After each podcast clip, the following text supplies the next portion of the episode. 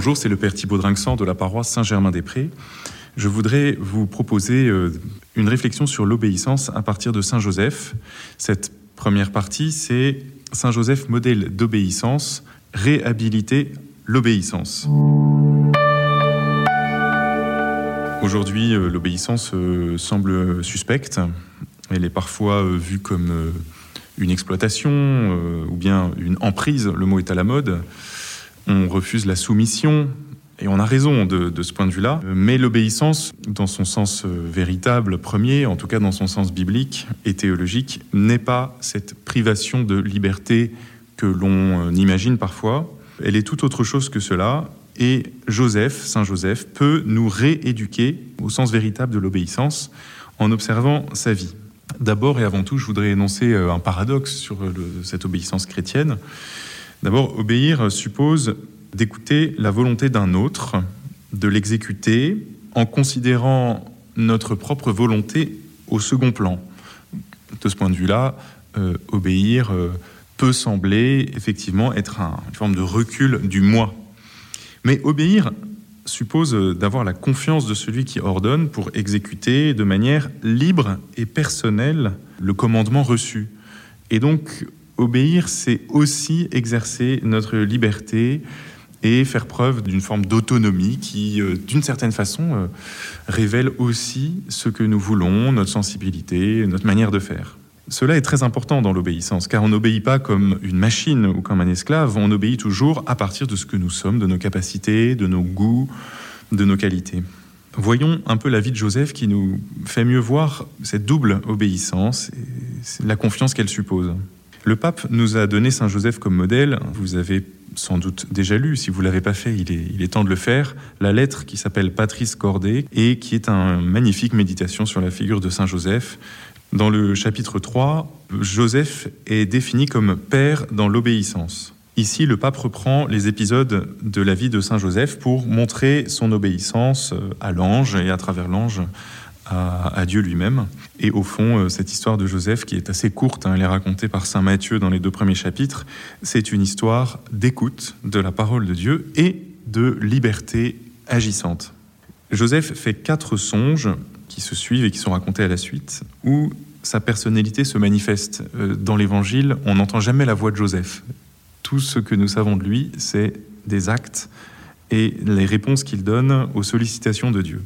Le premier songe, c'est euh, l'invitation de l'ange à accueillir chez lui Marie contre le scandale, contre euh, l'humiliation personnelle de voir sa fiancée enceinte d'un autre, contre euh, le qu'en dira-t-on, puisque si une femme est enceinte, eh bien, elle doit être répudiée, voire même condamnée. Eh bien, Saint Joseph s'exécute aussitôt. Il n'attache pas tant de prix à son honneur, ou en tout cas ce qu'il imagine être son honneur, il accueille Marie chez lui. Le deuxième songe, c'est la fuite en Égypte. Là aussi, c'est une intervention euh, extraordinaire que Dieu fait par l'intermédiaire de Saint Joseph. Il s'agit ni plus ni moins que de soustraire le Fils de Dieu aux mains du meurtrier Hérode.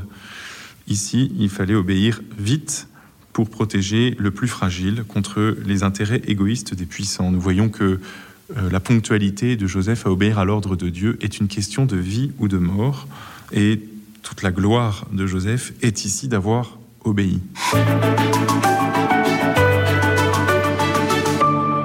Le troisième songe, c'est la proposition de revenir en Israël pour euh, la Sainte Famille qui est, qui est encore exilée en Égypte.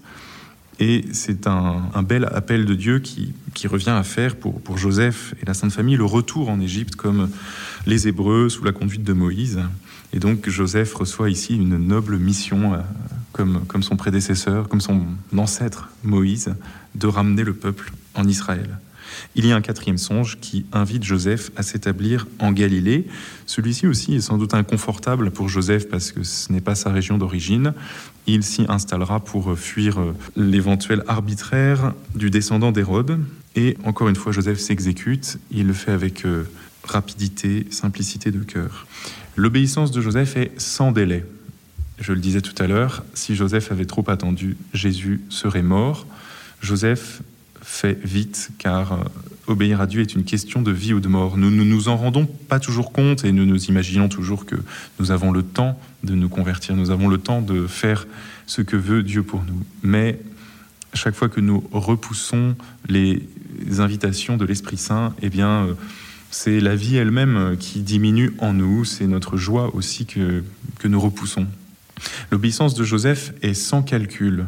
Elle est sans calcul parce qu'il ne comprend pas tout le dessein de Dieu. Il comprend juste une partie et ce qu'il a à comprendre au jour le jour, mais confiant dans celui qui, qui parle, eh bien Joseph avance.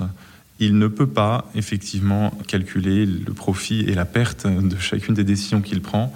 Il y a donc une forme d'obéissance. Nous savons aussi que notre obéissance à la volonté de Dieu suppose d'avoir confiance dans celui qui, qui, parle, dans celui qui sollicite, dans celui qui nous guide, car bien souvent, il est impossible de connaître euh, tout ce qui va euh, se passer quand on se met à la suite de Dieu. Les, les catéchumènes, on leur dit, lorsqu'ils demandent le baptême, ils prennent un certain risque, puisqu'on ne peut pas savoir où nous amènera l'obéissance à Dieu. Quand on obéit une fois, on entre dans une alliance, dans une relation de confiance avec Dieu qui peut nous emmener très loin, qui nous emmène assurément euh, à une vie et un bonheur plus grand que ce qu'on a imaginé, à condition de ne pas être trop attaché à nos plans, à nos calculs, à l'imitation de Saint Joseph. Et cette obéissance, elle est sans triche. Elle est sans triche de la part de Dieu aussi, parce que Dieu compte vraiment sur Saint Joseph. Il n'a pas un rôle subalterne, un rôle potache. Dieu n'a pas besoin euh, d'un prince consort pour faire illusion aux côtés de Marie. Il a vraiment besoin d'un homme, d'un père qui va agir au moment voulu. Nous euh, avons parfois euh, certaines missions dans, nos entreprises ou bien dans, dans les différents milieux où nous sommes qui sont des missions factices. Et au fond, celui qui délègue, celui qui donne mission, ne compte pas tellement sur l'envoyé. On pourrait dire que l'envoyé peu interchangeable et l'obéissance n'a pas un vrai enjeu. Ils sont rares ceux qui ordonnent, ceux qui donnent mission et qui font vraiment confiance et qui s'appuient vraiment sur la liberté, sur les capacités propres de celui euh, qui a reçu mission. Et là, euh, nous comprenons que l'obéissance est toujours un pacte de confiance et celle de l'obéissance de Joseph à Dieu est de ce point de vue-là un modèle. Joseph compte sur Dieu, Dieu compte sur Joseph. Voilà quelques propositions qui nous permettent de reconsidérer nos rapports avec ceux sur qui nous avons autorité et ceux qui ont autorité sur nous, euh, à prendre cette euh, obéissance sans délai, sans calcul et sans triche. Bonne journée et à bientôt. Merci Père Thibaud Je le rappelle, vous êtes vicaire à la paroisse Saint-Germain-des-Prés et aumônier de la Sorbonne.